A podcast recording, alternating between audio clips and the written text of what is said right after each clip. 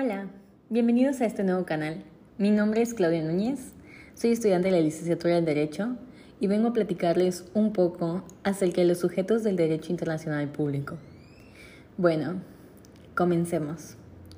Muchos se preguntarán qué o quién se considera un sujeto en el derecho internacional público y pues un sujeto es todo aquel que tenga capacidad de acuerdo con el derecho internacional público para poder ser titular de derechos y objetos de las obligaciones previstas por dicho sistema jurídico.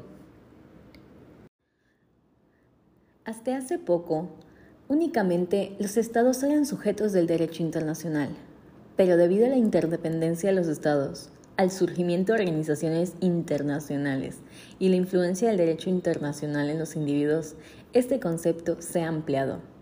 Y es así como si bien el Estado continúa siendo el sujeto típico por excelencia del derecho internacional, existen otros atípicos o con capacidad de obrar limitadamente, como son la Santa Sede, la Ciudad del Vaticano, la Orden de Malta, los beligerantes y el individuo y los organismos internacionales. Entonces, con esto podemos concluir que los sujetos del derecho internacional son todas aquellas entidades en las que concurren determinadas características, elementos y atributos propios del sujeto pleno y del derecho internacional público. Ahora bien, como anteriormente ya mencioné, el Estado es el sujeto típico por excelencia, es decir, el que se ha considerado el sujeto indiscutible de derecho internacional, clásico y contemporáneo. Este sujeto surgió de Europa cuando se celebraron los tratados de Westfalia que ponen fin a la guerra de 30 años y que debido a esto se crean los estados nacionales. Para un estado los elementos más importantes son territorio, población, poder y capacidad de entablar las relaciones internacionales, además de que son reconocidos por sus pares y por la comunidad internacional como tales. Existen dos tipos de Estado, los confederados y los federados.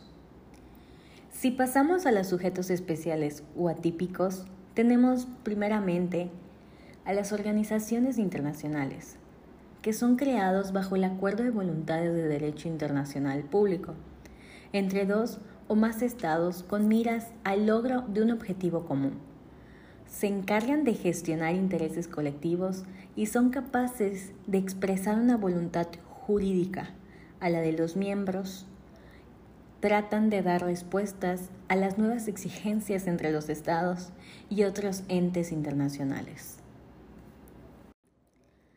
Después, tenemos como otro sujeto atípico a la Ciudad del Vaticano, el cual es un estado soberano dentro de la ciudad de Roma, con nacionalidad funcional y temporal, además de provisional, que es regido por un papa, sin embargo, desligado del gobierno italiano y sometido tan solo a la autoridad de la Santa Sede.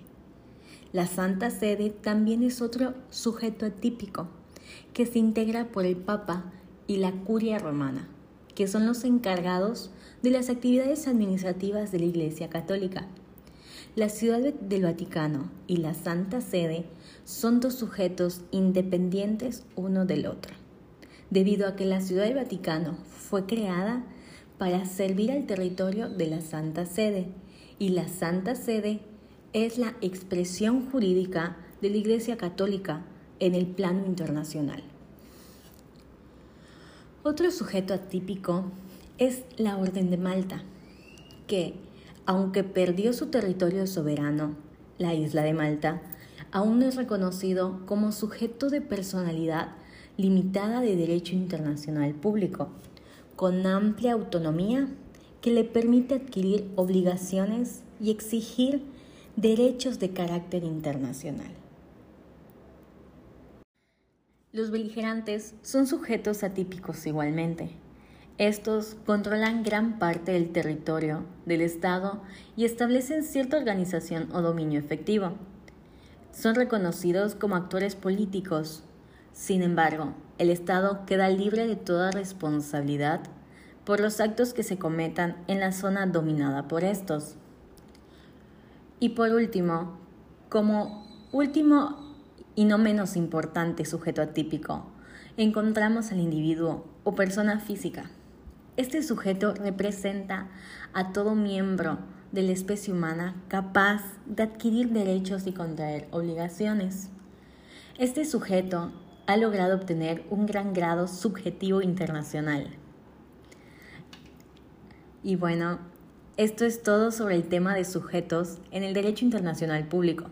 Espero que esta información les sea sumamente útil y les ayude en lo que necesiten. Muchas gracias por escuchar este podcast. Hasta luego.